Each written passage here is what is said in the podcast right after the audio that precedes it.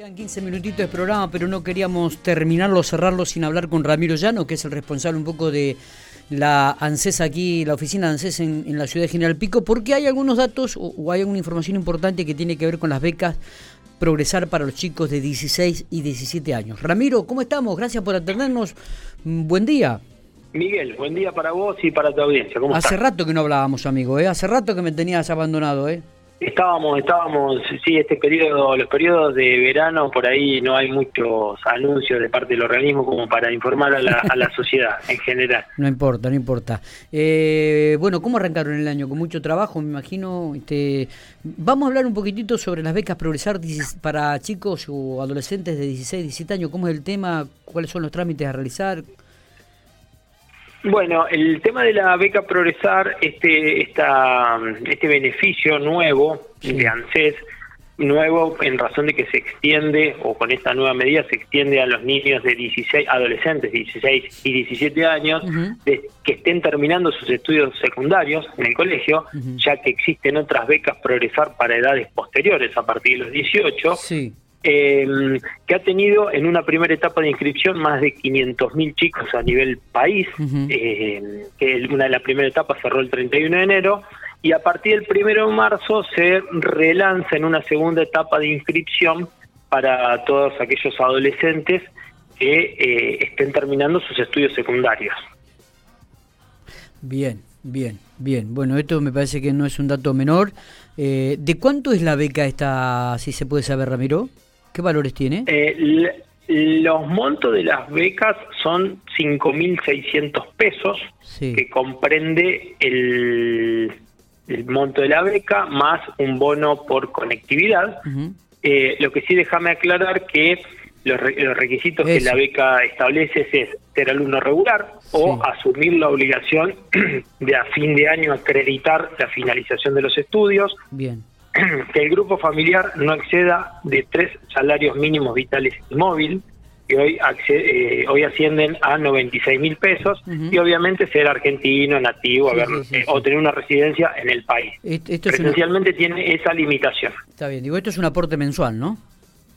Es un aporte mensual, eh, tiene una educación indirecta, que es una, como yo le llamo, educación financiera, ya que se le habilita una tarjeta directamente al menor, al, adolescente, quien eh, el banco le abre una cuenta especial para el depósito de este beneficio y es administrada por el adolescente, no por un apoderado, padre y demás. Esto, eh, las inscripciones a partir de qué día específicamente comienza, Ramiro, o ya están abiertas. La inscripción se hace, la inscripción se hace por internet eh, en la página del Gobierno Nacional, que es argentina.gov.ar. Hay un link que te remite al beneficio Progresar. Eh, la inscripción se inicia a partir del primero de marzo de esta segunda etapa. El link es bastante fácil, hay que tratar de eh, suministrar la información correcta, nombre, apellido, documento, poner un teléfono, poner un correo electrónico y, y demás requisitos eh, y se hace toda la, inscripción se hace vía internet eh, y la confirmación llega por esa vía. Déjame aclarar que ANSES no cobra por realizar este trámite. ¿Qué quiero decir? Mm, si en algún momento a cualquier adolescente o a cualquier persona que perciba beneficios del organismo le pretenden cobrar por acceder a alguno, lo están estafando. No acceda a, la, a pagar nada. Bien. Está, está muy, pero muy claro. Para cerrar, te saco un poquitito de lo que es las becas. ¿Cómo está el tema de los trámites jubilatorios? ¿Comienzan a normalizarse? ¿Te acordás que en época de pandemia hubo un atraso en cuanto a los, a, a los este, eh, las resoluciones? Digo, ¿eso está normalizándose en la actualidad, este Ramiro? Mira, Miguel, eh, la realidad que te tengo que decir es que no todos los trámites jubilatorios son iguales. Algunos son de mayor complejidad o de, menor complejidad.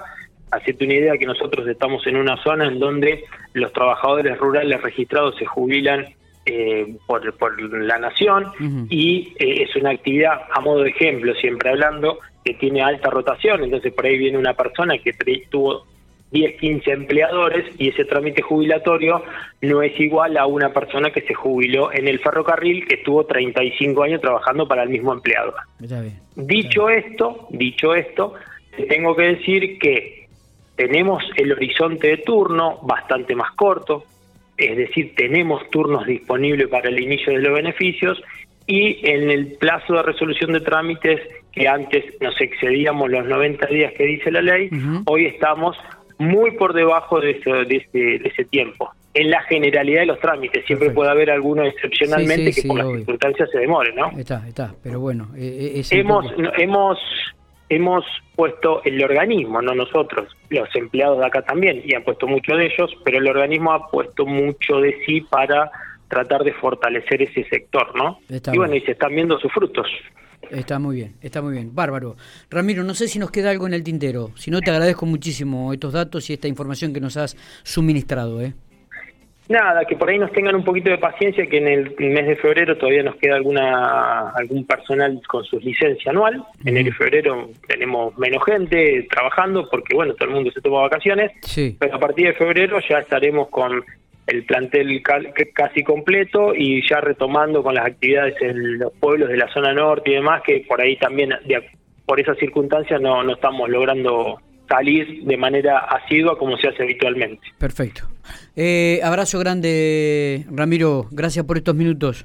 Miguel, un abrazo a vos y un saludo a tu audiencia.